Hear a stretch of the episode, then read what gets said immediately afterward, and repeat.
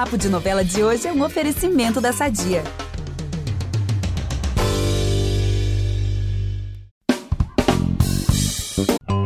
Vamos aproveitar que estamos falando de família tudo e falar do nosso patrocinador? Há 80 anos, a Sadia leva qualidade, sabor e praticidade para a mesa dos brasileiros. Sabia que o presunto mais vendido do Brasil é da Sadia? Assim como os outros produtos da marca, ele é muito gostoso e combina com vários momentos do nosso dia, do omelete no café da manhã até a saladinha no almoço. Seja qual for o dia, seu dia pede Sadia. Olha, 2023 mal começou e dona Cláudia Souto já tá matando os noveleiros de ansiedade. Todo mundo aqui. E a reta final de Cara e Coragem tá eletrizante e eu já quero saber como vai ser o desfecho dessa novela que entregou muito suspense, mistério e vilões assim bem barra pesada, né, Vitor? Real, o ano mal começou eu aqui já com crise de ansiedade. E principalmente porque essa novela parecia até um BBB, né, só com vilões assim. E um forte candidato a ganhar esse reality de vilões é o Danilo, interpretado pelo maravilhoso Ricardo Pereira. Inclusive, é ele que a gente recebe aqui hoje como nosso primeiro convidado do Papo de Novela nesse ano. Olha que tudo, que honra. Bem-vindo, Ricardo. Prazer. Eu é que agradeço o convite, obviamente. É um prazer para mim estar aqui falando desse, desse trabalho incrível, não é? Um trabalho grande, um trabalho uh, muito prazeroso, um reencontro com muitos amigos uh, de atuação e muito, muita galera também do, do time uh, da direção, da técnica, e um reencontro muito feliz e um grau de exigência que a Cláudia botou na construção desse Danilo, um cara cheio de camadas, cheio de coisas assim obscuras no seu percurso inteiro e que a gente está agora chegando nessa reta final da novela uh, com muita, mas muita coisa para acontecer. Então é um prazer, vamos fazer esse papo de novela acontecer, deixar algumas coisas assim. Uh, uh, por desvendar e outras a gente vai tentar desvendar sem matar as charadas todas, tá? Ai, gente, que ótimo. Gente, vou fazer uma OBS aqui que a gente sempre começa o ano de, do Papo de Novela com o galã. Ano passado foi com, o Cauã Raymond, que esteve Olha. aqui, e agora o Ricardo Pereira, gente. Olha que legal. É, o sarrafo tá lá no alto pra 2024, tá? Mas isso a gente deixa pra depois. Sim, tem um ano para pensar nisso. Tem um é, ano para pensar nisso. um ano para pensar nisso. Olha, eu sou a Gabi Duarte, apresento esse programa com o Vitor Gilardi e a gente volta logo depois da vinheta. Fica aí que é rapidinho. É impressionante como o tempo só te valoriza. Porque eu sou rica! Eu sou rica! Pelas rugas de Matusalém. Agora a culpa é minha, é isso? A culpa é da Rita! Ricardo, antes de tentar arrancar de você algum spoiler, porque quem passa por aqui a gente sempre tenta, né? Custa nada tentar um, arrancar um spoilerzinho.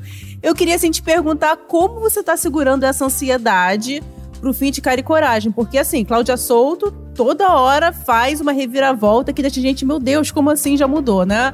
E será que ainda dá tempo, Ricardo, de ter uma reviravolta com o Danilo, por exemplo? Você acha que tem alguma chance, sei lá, dele ficar bonzinho? Olha, ia ser muito eu, surpreendente isso. É, eu sabe que ao longo da novela, Gabi, eu pensei muito nisso, como será o final desse personagem.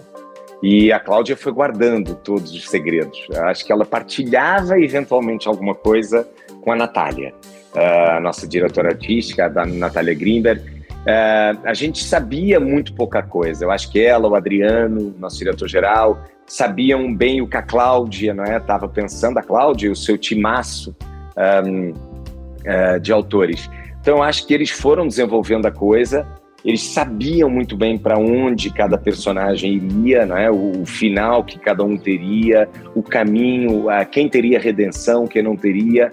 E eu acho que, à medida que eu fui recebendo os capítulos, eu entendi que seria muito difícil o Danilo, sabe, voltar atrás em tudo e ter essa quase essa recuperação do Danilo.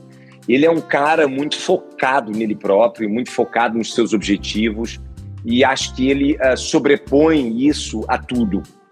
A, a única, a un, o único caso, a única questão que faria ele repensar um pouco uh, nisso tudo seria, sem dúvida, o amor, que era um amor genuíno, verdadeiro pela Beca, pela mulher dele. Ele queria, de fato, constituir essa família, manter essa família. Quase, eu coloquei isso na cabeça do personagem, quase como se fosse um. Ele tivesse passado, um passado com, com alguma coisa que tivesse perdido ao longo da vida e que faria ele sempre ter esse medo de perder essa família. sabe? Uma pessoa que talvez tenha sido abandonada pelos pais, uh, traída por alguém da família, quem sabe até um primeiro casamento que não deu certo, e que tocou nessa, nesse ponto frágil desse, desse vilão. E foi um ponto que deixa marcas para a vida. Então, ele focado sempre, eu quando trabalhei com o meu preparador. Um, Uh, de, de, cena e de, de, texto, a gente focou muito o que teria sido a vida anterior do Danilo. Para quê? Para ele reforçar muito esse amor que ele tinha pela Rebeca, por ele querer que a Rebeca trouxesse o filho dela para perto deles, eles terem essa família, e para ele, ele meio que navegava entre dois mundos: o mundo do poder, dos objetivos pessoais dele, que ele queria muito, e a gente sabe que tem muito a ver com o lado da família dele. Ele entendeu que a família dele tinha perdido a SG para outra família de uma forma desonesta, ele acredita piamente nisso, e o outro lado da família que ele queria manter, não queria nunca misturar, e, mas isso aconteceu ao longo da novela. E quando aconteceu essa, essa mistura, eu entendi que aí talvez não tivesse salvação. Porque aí você vê um, um, um vilão que ele no começo sempre foi muito sedutor, sedutor, agregador, envolvente. Isso a gente também construiu em conjunto com a Natália, com a Cláudia, da gente ter um cara que as pessoas gostavam de ter por perto, confiavam, queriam falar com ele, queriam passar tempo com ele, e ao mesmo tempo ele ia entrando na vida das pessoas para depois ele monopolizar tudo. E isso era o que ele é, é um cara mais sedento do poder do, do dinheiro, sabe? O poder para ele era fundamental. E mais tarde a gente veio a saber que isso tinha a ver com o fato dele acreditar que a empresa teria sido roubada da família dele. Então isso fez ele extrapolar todos os limites. Que até então a gente conhecia um vilão muito da manipulação, um vilão do, do business, sabe? Aí a gente veio a, a, a, saber que é um vilão que pode matar uma pessoa, que pode acabar com a vida de uma pessoa. Então acho que quando eu comecei a, a descobrir que o que estava chegando era um vilão muito mais denso, muito mais é, perigoso, com muito mais problema na, na, cabeça do que era suposto, eu entendi que aí a redenção dele não existiria. E não vai existir. Ele vai continuar até o fim, isso a gente pode adiantar, fazendo o mal, praticando o mal, com o objetivo de se dar bem. E aí ele chega, essas alianças que ele foi construindo ao longo da novela vão ruir algumas, principalmente o casamento dele, e vão ruir muitas das parcerias que ele criou e que eram pessoas de super confiança dele. Então eu acho que é um vilão que começa a entrar naquela espiral, sabe, um funil em que não tem mais saída para ele. Ele vai ter que emburacar e fazer o mal até o fim. E é a única salvação para ele. Uh, então acho que vocês vão ver, né? E o público que está em casa vai assistir.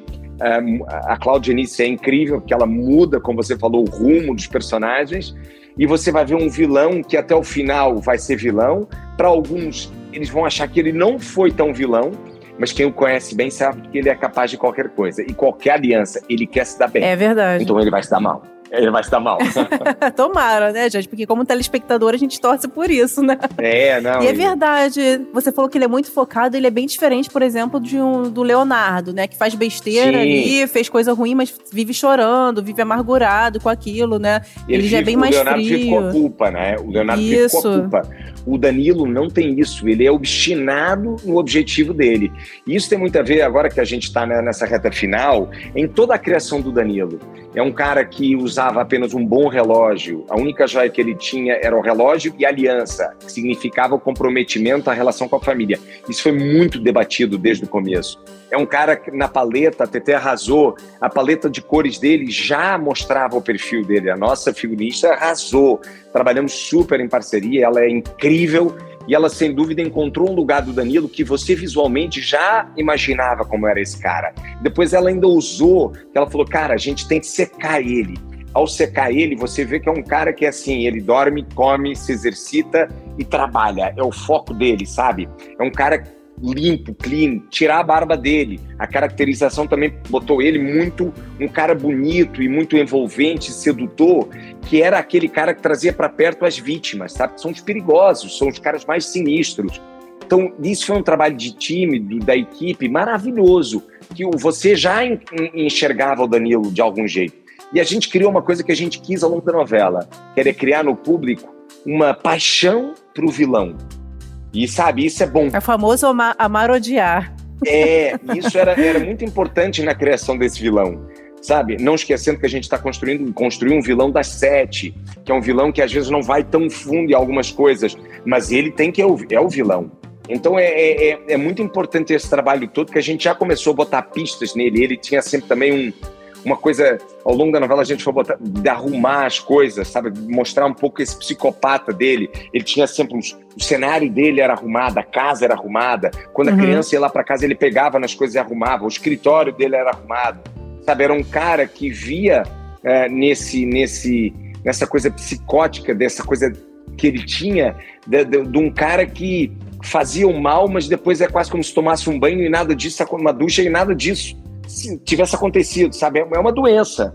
Então a gente construiu o modelo do Danilo muito nisso, muito nisso. Não, e a gente tá falando de vilão, além do Danilo, você já interpretou outros vilões na sua carreira. Eu lembro que um dos últimos que você interpretou foi até o Virgílio, né, de Deus Salve o Rei.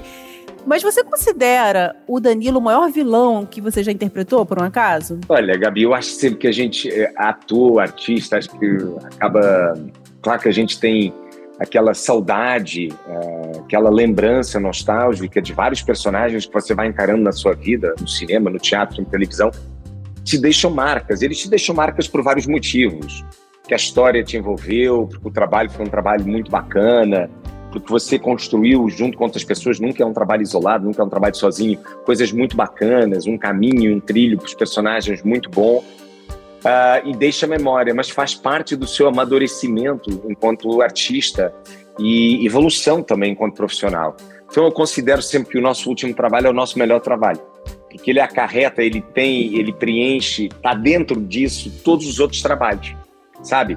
Eu, eu olho para o Danilo e eu tenho, tenho visto a novela assim, quando uh, olhando para ele e, e, e uma das coisas que eu gosto é a tranquilidade dele uma pessoa que tem tanto para ser intranquila e ele tem uma leveza, uma tranquilidade, uma serenidade, um, que eu acho que isso tem muito a ver, óbvio, com o background, com a bagagem que eu tenho de outros personagens, de outros vilões, com a, a, a, o meu, a minha maturidade também enquanto pessoa, enquanto profissional, e tem muito a ver com o fato da gente ter que, feito questão de colocar esse vilão como nenhum outro vilão que eu tivesse vivido. Sabe, o Danilo explodia muito rapidamente. O Danilo, a vilania era por conta do amor trocado, no amor perdido. Eu acho que uma das coisas que a gente trabalha muito, e eu trabalho muito com um preparador uh, uh, que é o Marcelo Bochá, a gente trabalha muito qual é o, o, o que é que foi a causa desse cara desvirtuar em algum momento da sua vida, da vida dele, aliás. Então, acho que aqui a gente, no Virgílio, que foi um trabalho incrível, ainda no outro dia estava com o Rômulo, sexta-feira passada, falando do Virgílio e do, do, do personagem dele, mas a gente estava falando desses trabalhos, dessa construção, de como você se apoia um no outro e tal. E esse, esse, esse Danilo hoje, eu vejo ele como um vilão que a gente quis construir numa outra, com um trabalho de diálogo. Você sente que ele pensa sempre antes de falar sabe? E essa, essa, essa, essa, essa, esse poder que ele tem, ele tem o poder do, da, da fala. Eu, eu, a gente também trabalhou muito como poder de criador.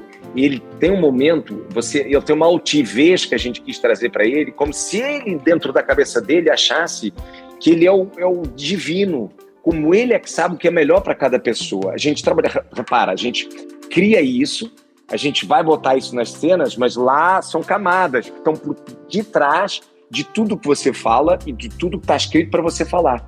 Mas isso é muito importante, porque, por exemplo, quando ele chega do, do, no Bob Wright e ele cria o Bob Wright, ele vê é, ou cria uma dimensão, porque o Bob Wright foi criado pelo próprio Duarte, mas ele vê uma oportunidade de alavancar uh, esse personagem. Então ele se coloca num lugar de criador, de autor.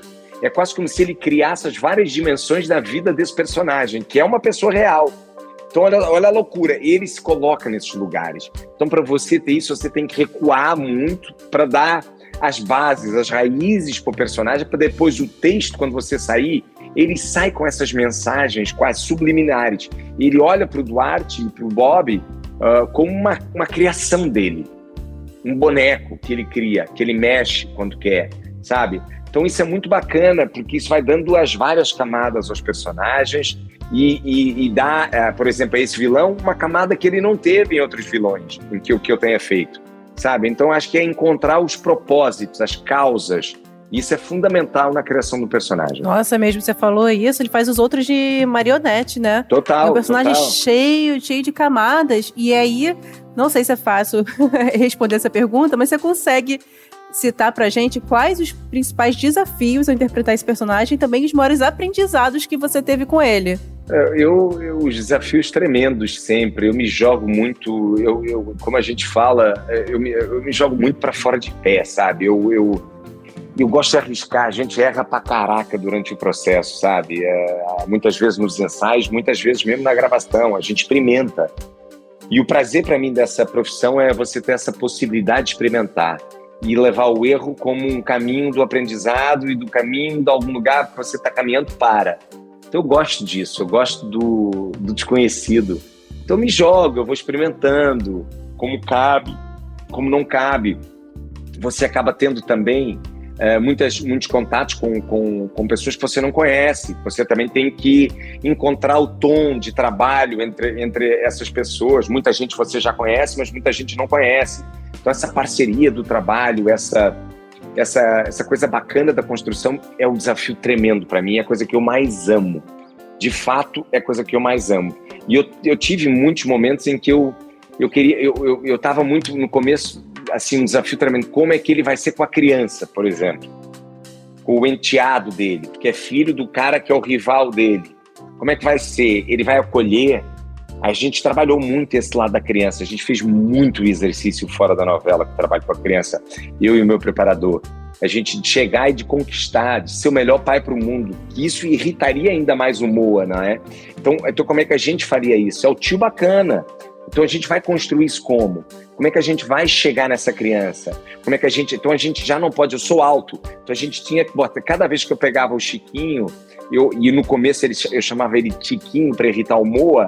Eu, quando, eu, quando eu, eu falei assim, cara, a gente tem que se baixar, a gente tem que ajoelhar, a gente tem que falar no nível dele, sabe? E aí a gente vai passar. E eu sabia que isso ia acontecer. A primeira cena que eu fiz com ele no chão, brincando de carrinho no chão, o público, eu vi na rede social e vi no público a reação na rua. Cara, ele é muito bacana. Como odiar esse cara? Ele é muito bacana com a criança. Essa família é linda. Então, esses trabalhos são esses desafios que você tem que arriscar, ver se vai funcionar, sabe? É, conquistar também a relação desse trabalho com esse meu novo parceiro, que é o Gui, que é um parceiraço, mas é um, é um novo parceiro, uma nova relação que a gente tem que construir. Então, esses são os desafios e os medos que você tem uh, uh, uh, na criação do, do desse, nesse caso, desse personagem, e tantas outras. E tem coisas que vão ficando e que você vai gostando e vai pontuando.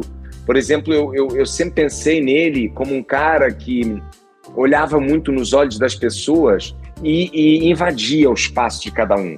Isso é uma coisa bacana. Em cena, você invadir o espaço do teu colega de cena que a gente tem o espaço de cada um da atuação. É bom para esse tipo de personagem, porque ele fragiliza uh, uh, e bota numa, uh, numa, numa situação meio incômoda os outros personagens. Isso é bom, porque mostra o atrevimento dele perante tudo. É um cara que, para ele, não há limite, sabe? E ele meio que invade, tocava nas pessoas, ajeitava as golas e, e os nós da gravata das outras pessoas.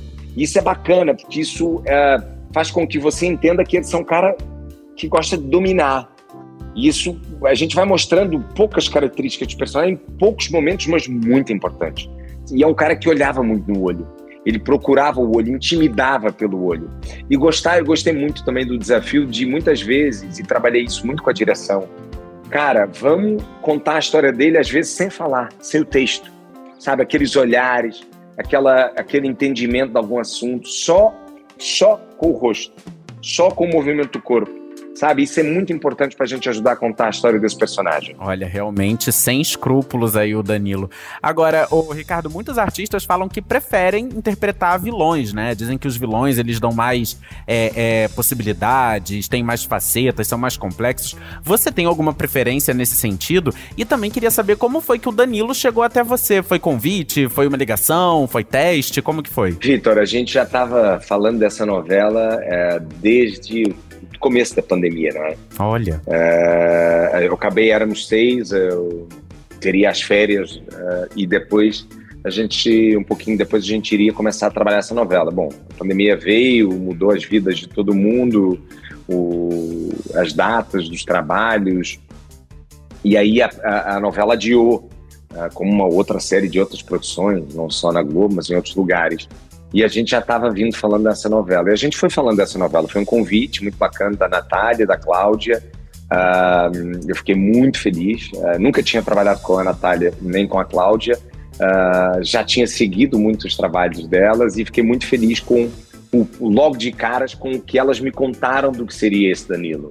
E é um presente, né? Eu depois pude comprovar, a gente trabalhou numa parceria incrível, mas eu pude comprovar que era um presente que elas estavam me dando na, na altura. Eu lembro que quando eu fui convidado e quando me deram os capítulos para ler, eu já entendi que ele era um cara multifacetado. E eu já estava super entusiasmado para fazer esse personagem. Então a gente ao longo mesmo da pandemia a gente foi tendo algumas reuniões falando um pouco, os episódios também os capítulos da novela foram sendo escritos, alguns é, foram sendo alteradas algumas coisas, a gente foi relendo, lendo, entrando dentro dessa história e procurando já trabalho. Eu lembro que eu fui já procurar muitas séries que tivessem a ver com esse cara, com esses caras assim com várias camadas, vi vários seriados, uh, vi vários um, trabalhos de outros atores uh, nesse sentido. Eu vi também um ambiente de um executivo em vários filmes, em várias séries. Então eu procurei informação, fui, fui, fui me enchendo de informação que depois a gente vai dizendo, oh, ok, por aqui isso é bom, por aqui isso não dá, isso aqui dá para aproveitar, isso aqui não dá.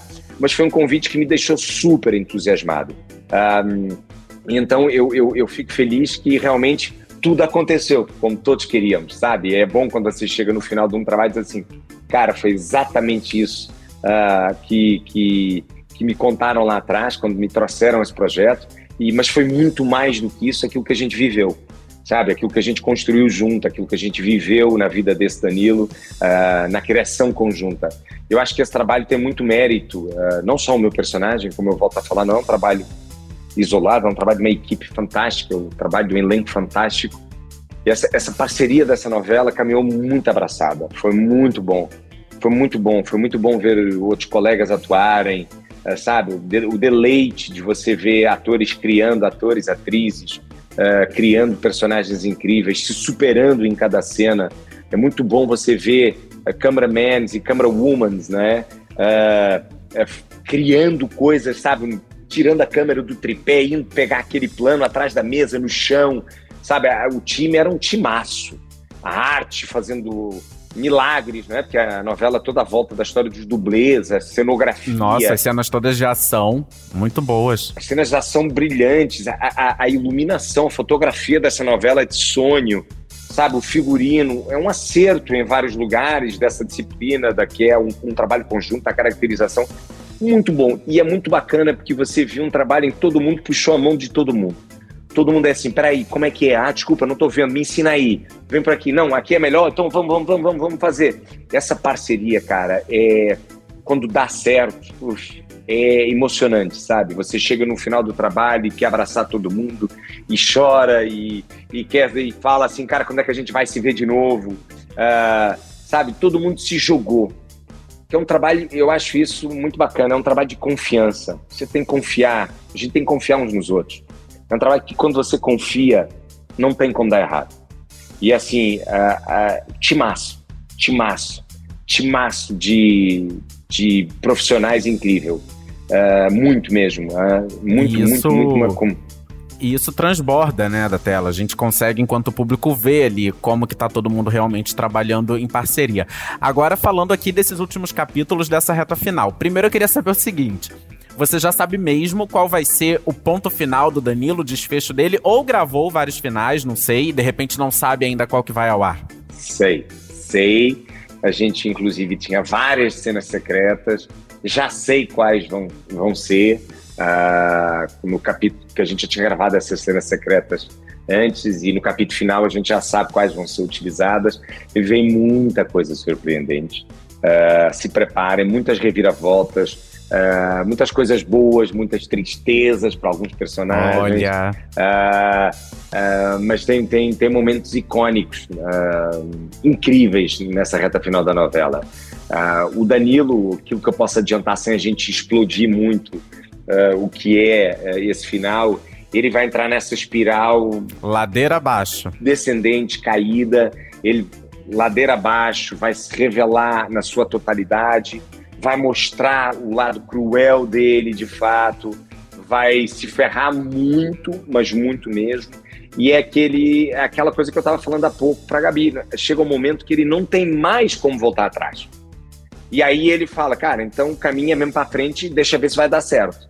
E então ele vai emburacar assim, mas, e eu acho isso bacana, porque eu acho que uma das coisas que eu também construí ao longo da novela era que em algum momento ele tinha que explodir. Ele tinha que explodir, sabe? Ele tinha que botar para fora tudo o de fato o que ele é. E foi isso que a gente fez nessa reta final da novela. Então a gente fez cenas muito bacanas, muita ação. Se prepara, aliás, esse, esse é o, o DNA dessa novela, né? É, é muito e vai ter muita ação, uh, muita, muitas cenas bacanas de você assistir que deram muito trabalho para fazer, muitas horas de gravação, muitos dias, muitas noites, uh, muito muito planejamento nessa produção, ter que brilhar com esse planejamento. Então tem uma reta final muito intensa e com muitos acontecimentos. Assim, muita coisa Gente, aconteceu ao mesmo tempo. Ansioso. Olha, Ricardo Pereira atiçando nossa curiosidade aqui ainda mais. Não, não, e garanto, e garanto que vai ser assim. Ah, Isso acho que dá pra você falar, porque a gente quer saber da sua reação quando você soube do final ou desses finais. Você, por um acaso, já esperava por ele, ficou em choque, você chorou e de repente você não gostou também, né? Pode acontecer, falar, pô, Pode. escrever a novela até aqui pra ser assim, tô brincando. Imagina. É, mas não, olha, eu vou te falar, perfeito, perfeito. Ah, é um final que não é um óbvio final, ah, é um final que, que corresponde muito ao arco dramático que a gente, que eu tinha imaginado. É um final muito cruel para ele, porque isso a gente pode adiantar. É um final solitário. A solidão para ele, acho que é o pior castigo, como a gente corta para aquilo que a gente estava falando lá atrás. Ele queria terminar com uma família. Ele, tem, ele tinha um problema de ser abandonado e ele vai ser abandonado por culpa, óbvio, dos seus erros todos ao longo do seu percurso. Mas é a solidão, acho que é o pior final para esse cara. O ficar sozinho, o, o- ser, o não ser mais aceite por ninguém é a pior coisa que poderia acontecer. Então acho que é um final perfeito para o Danilo. Ah, mas, bom, atrás dele vem uma porrada de outras coisas, outros finais que se cruzam com o dele. Ah, tem muito bate-boca, tem muita jogada na cara uns dos outros. Ah, tem também um grande, um, um grande envolvimento dele que a gente já. ah, que a gente já vai ver que, até onde é que esse envolvimento vai, que eu não vou, né? Dele com, com, Com a Regina, com a Regina. A gente, E contou, a eles gente vão- contou aqui. Nasceram É, um pro outro, sei. gente, Regina É. e É, Danilo. total, total. E eles vão armar muito até o final. Vão armar muito porque vão ser, ser dois personagens que estão caem no desespero. Sabe? Eles caem numa coisa que assim, não há. É no way back. Não tem. E ao ponto de vão bater cabeça os dois. Vão se unir, desunir. E esse final é. Vão se afundar juntos, né? É surpreendente. Vão se afundar juntos. Vão se afundar juntos. Ai, e Ricardo, teve alguma cena do Danilo que você consegue eleger como a mais especial de todas, a mais marcante por algum motivo, ou até mesmo a mais desafi- des- desafiadora pra você? Ou é tão que te emocionou mais, você jogou em casa e não conseguia tirar aquela cena de tem, você? tem cenas, tem cenas, tem cenas muito marcantes na novela, mas acho que a cena mais marcante da novela para mim é talvez quando ele empurra o Moa eh, e quase mata o Moa. Foi uma cena muito forte Cenão. e principalmente, principalmente por conta dessa cena toda, a gente fez os dois, eu e o Marcelo, ah, ah, sem dublê, eles passaram pra gente, a gente fez, foi uma cena física também muito importante, os dublês, como sempre, a novela vem enaltecer isso, esse trabalho brilhante dos dublês, eu próprio, as minhas novelas, quase todas tiveram dublês, eu trabalhei sempre em parceria com grandes profissionais, profissionais que foram muito importantes, eh, não só na- no, no meu trabalho, mas no trabalho da novela inteira. E essa novela é um tributo, é uma homenagem a esses profissionais, muito merecida. eh, e eles, ao mesmo tempo, acompanharam o nosso trabalho, né? Porque eles fizeram muitas cenas, né? Ahm, e, e ne- nessa cena a gente coreografou muito, foi uma cena física muito grande. Eh, depois, óbvio, a queda é um dublê que faz, né? ele fez maravilhosamente bem, que eu fiquei de boca aberta, assim, olhando para ele, porque assim, ah, meu Deus, tá tudo bem. Eh, e eles são geniais, o trabalho deles é genial. E mas o, o pós-empurrar, quando ele desce a escada e vê a coisa horrível que ele tinha feito, que ele, ele quer de fato empurrar o Moa. Mas uma coisa que e o Marcelo também a gente criou muito é que entre o Danilo e o Moa, ao mesmo tempo que tivesse essa rivalidade, tinham respeito de terem sido os melhores amigos no passado. Então você via mágoa nos olhos deles os dois. Isso é uma coisa que eu e o Marcelo a gente sempre pontuou muito bem, porque é a mágoa da desilusão, principalmente do Moa, que olha para o amigo da vida inteira e olha e vê como é que esse cara se tornou nessa pessoa, e o Danilo, ao mesmo tempo, uma mágoa de dizer assim, cara, será que eu teria, eu poderia ter ido por outro caminho? Então tem uma mágoa dos dois, sempre pontuamos isso. E quando ele empurra o amigo, por mais que eles já tivessem seguido caminho diferente, ele ficou muito abalado. Pior, ele olha, vê o que fez, ele olha, vê a parte do lado e, e, ela sabe que ele empurrou, não tem uma testemunha clara. E quando ele desce fugindo, ele olha e vê a Rebeca. Aí essa cena depois foi uma cena que me deu um prazer e uma imagem linda filmada, que é o desespero, foi uma câmera assim meio desfocada, em que passa tudo na vida desse cara. Cara, eu tô ferrado, cara, no que eu me tornei, cara, quem sou eu, cara, essa cena foi pegar aqui no baú de tantas e tantas memórias e tantas e tantas emoções, misturar isso com esse personagem, misturar isso com a história desse cara e sai aquilo. É, é um cara totalmente perdido. E foi um momento uh, muito bacana de se gravar. Eu vi no ar e fiquei muito feliz. Cara, deu certo, passou aquilo que eu queria. E é muito bacana quando você tem isso, sabe, do, do, do, do do personagem esse respaldo, né? Se, você vê que o teu trabalho que você investiu ali saiu como você queria, uh, para um conjunto, como eu te falei, de vários fatores. Mas depois gosto também muito das cenas em que o Danilo se faz de vítima, muitas idas à delegacia que ele vai começar a frequentar, essa coisa de simulada dele, esse jogo, esse prazer do jogo, esse prazer da provocação. Isso é uma coisa que a gente sempre botou no Danilo. Ele gosta de provocar sabe? Ele, ele quase que você manda ele ir para um certo lugar e ele nem se abala, cara.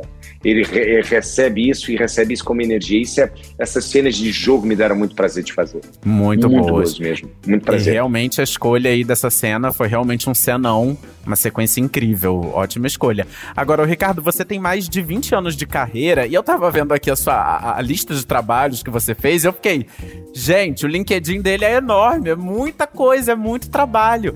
E daí eu fiquei me perguntando se você se considera assim um workaholic, porque você trabalha bastante aqui no Brasil e também em Portugal, né? Muitas vezes no mesmo ano você entrega trabalho aqui e trabalho lá. Você então se considera um workaholic? Não bate assim uma exaustão às vezes? Olha, nesse momento que a gente já terminou de gravar e a gente eu fico brincando que assim a gente volta a ligar para as pessoas que você deixa assim, ah, lembra aquele, aquele negócio que você tinha que consertar aqui em casa, que eu te liguei há seis meses? Ah, moço, eu achei que você tinha desistido. Não, não deu. Uhum. E eu queria acompanhar para perceber.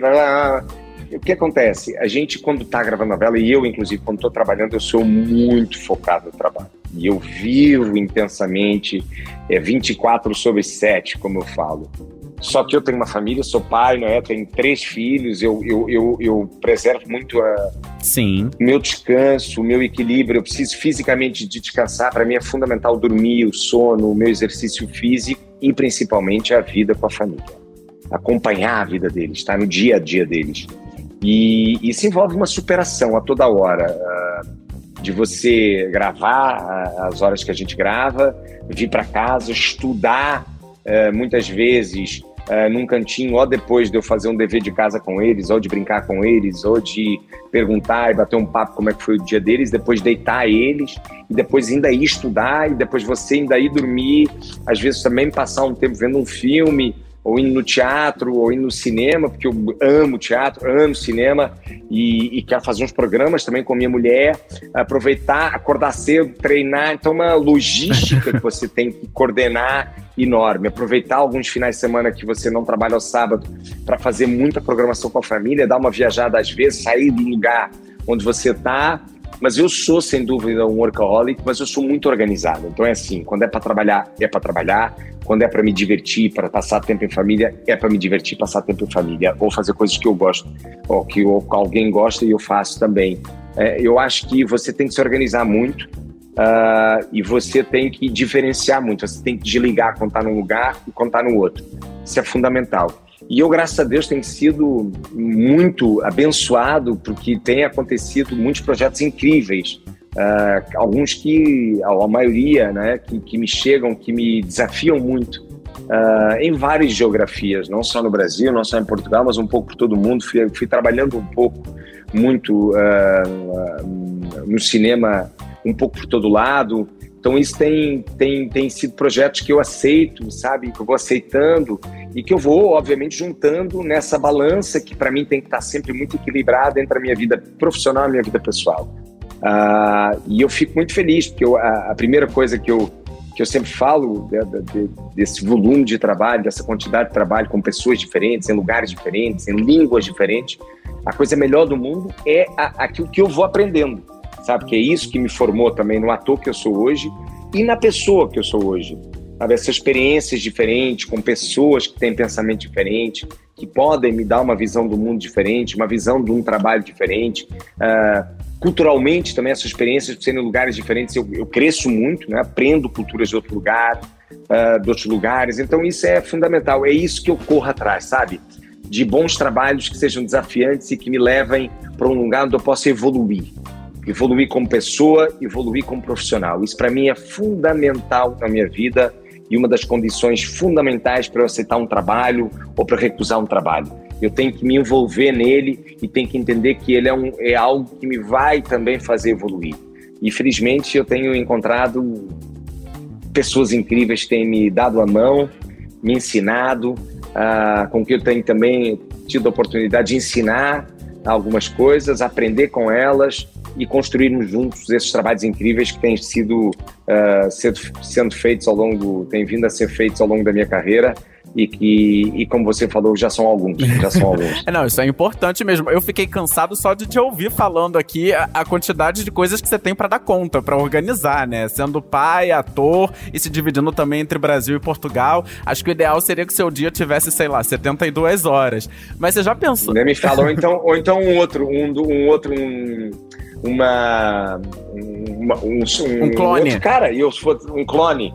Exatamente, um clone. Então. Dava jeito, sabe? Falando em um clone, eu, eu ia comentar até que a Giovanna Antonelli, ela até vai dar. Ela, ela anunciou uma pausa, né, nas novelas depois de Travessia. Agora ela também vem numa sequência incrível de trabalhos.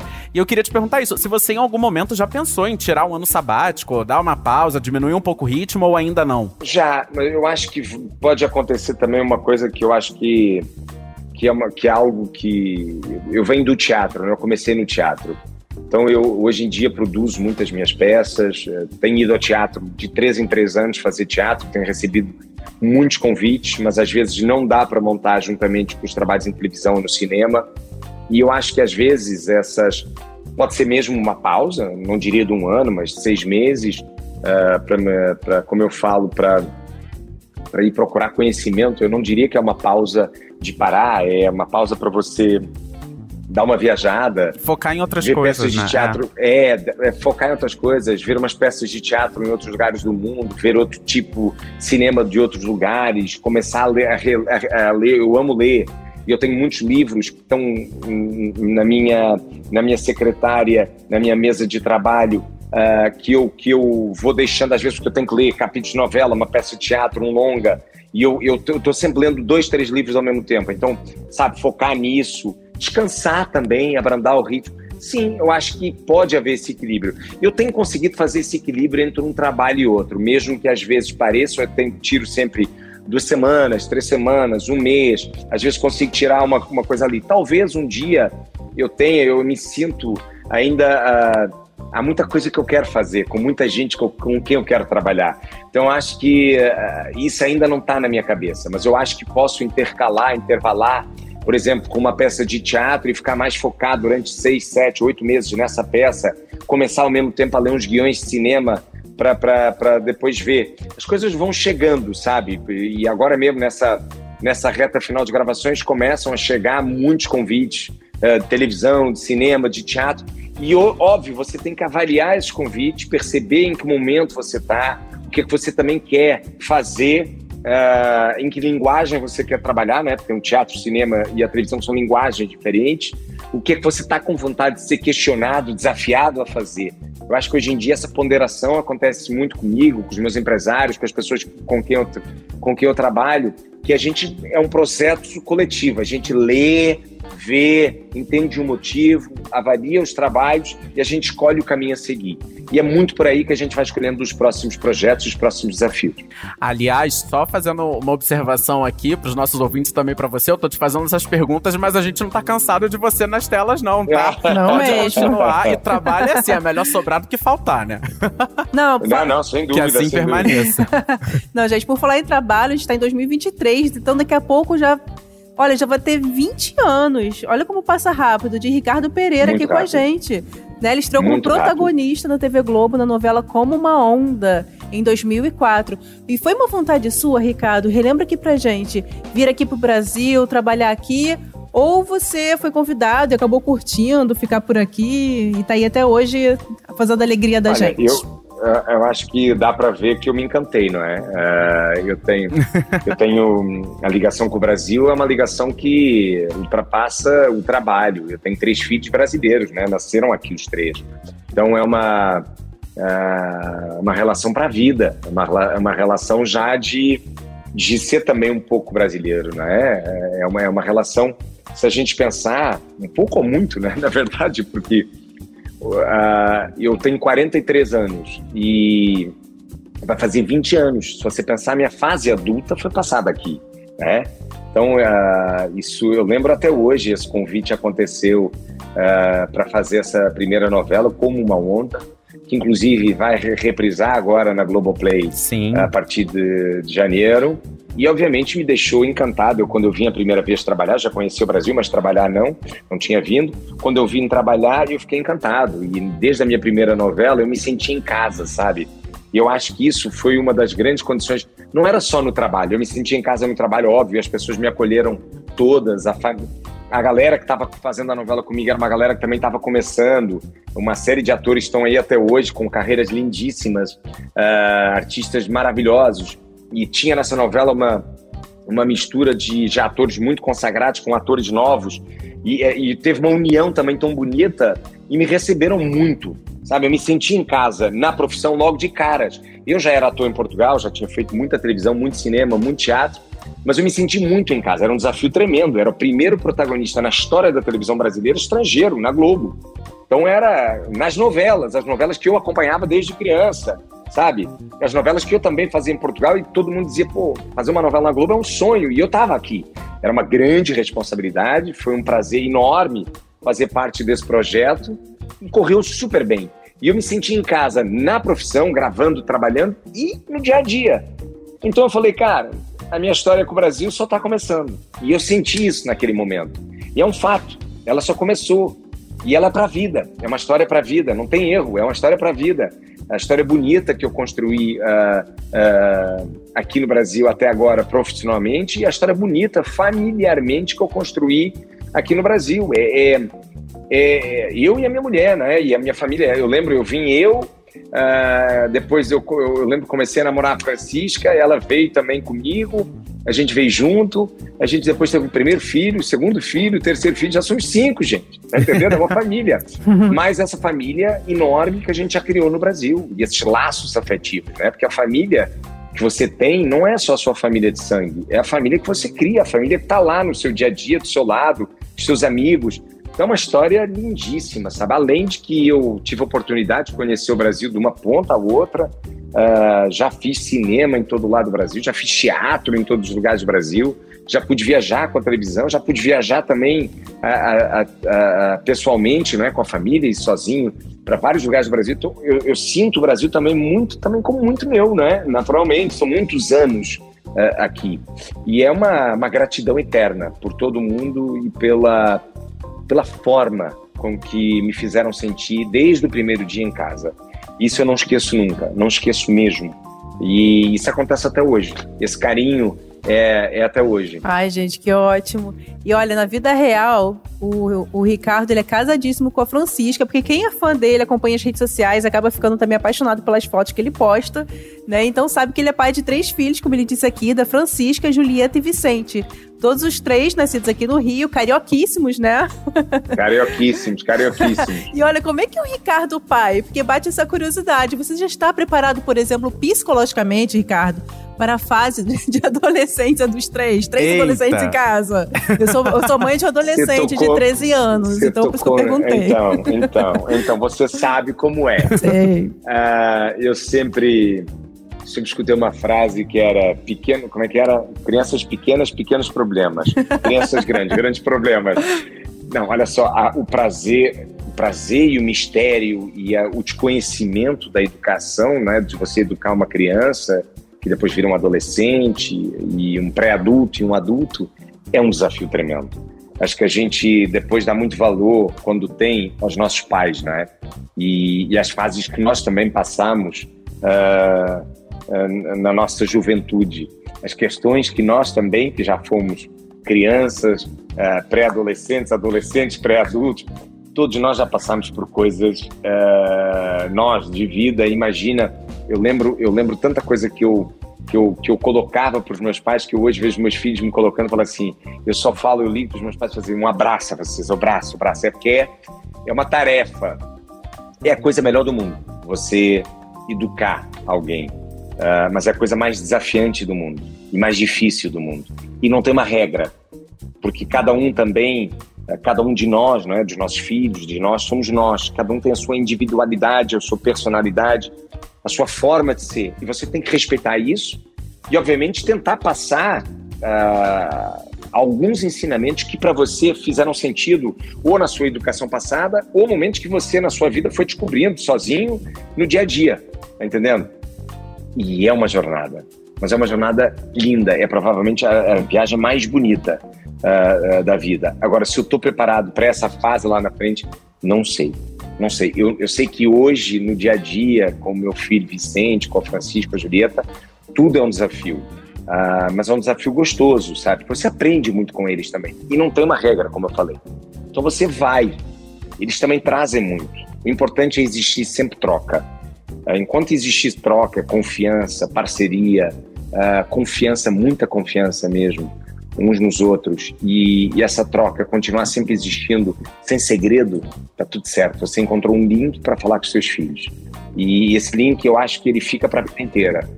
É claro, tem uns momentos que eles se aproximam mais, outros momentos que eles se afastam mais, faz parte. A gente já foi assim também. É entender isso. Então acho que é isso. É a gente saber se escutar e, e não deixar que eles venham com a certeza, nem a gente ir com a certeza.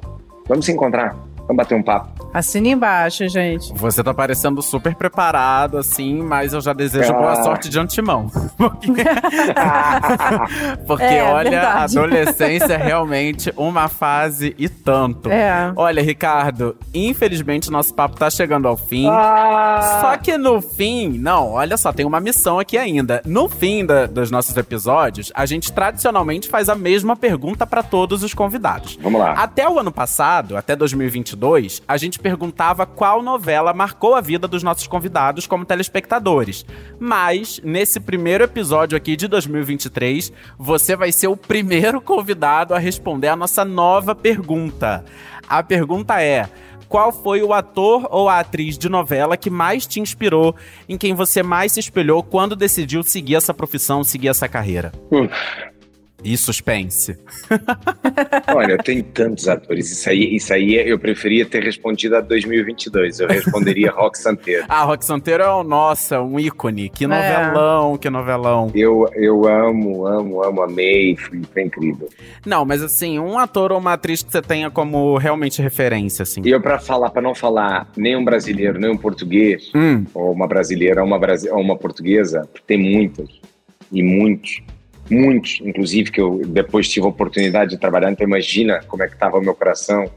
Prazer de estar ali dividindo cena, dividindo texto com esses grandes mestres que foram para mim a minha referência. O que acontece? Para não falar, porque aí eu teria que falar de milhares de nomes, tanto do Brasil quanto de Portugal, eu vou falar uma atriz que eu gosto muito e acho super ah, multifacetada, me inspira ah, e gosto da, da forma da atuação dela. Ah, Kate Blanchett, Hum, olha. que é uma atriz que eu, maravilhosa. eu, que eu acho extraordinária. Uh, óbvio, se a gente vai para os Estados Unidos ou para outros, outros países no mundo, tem milhões também.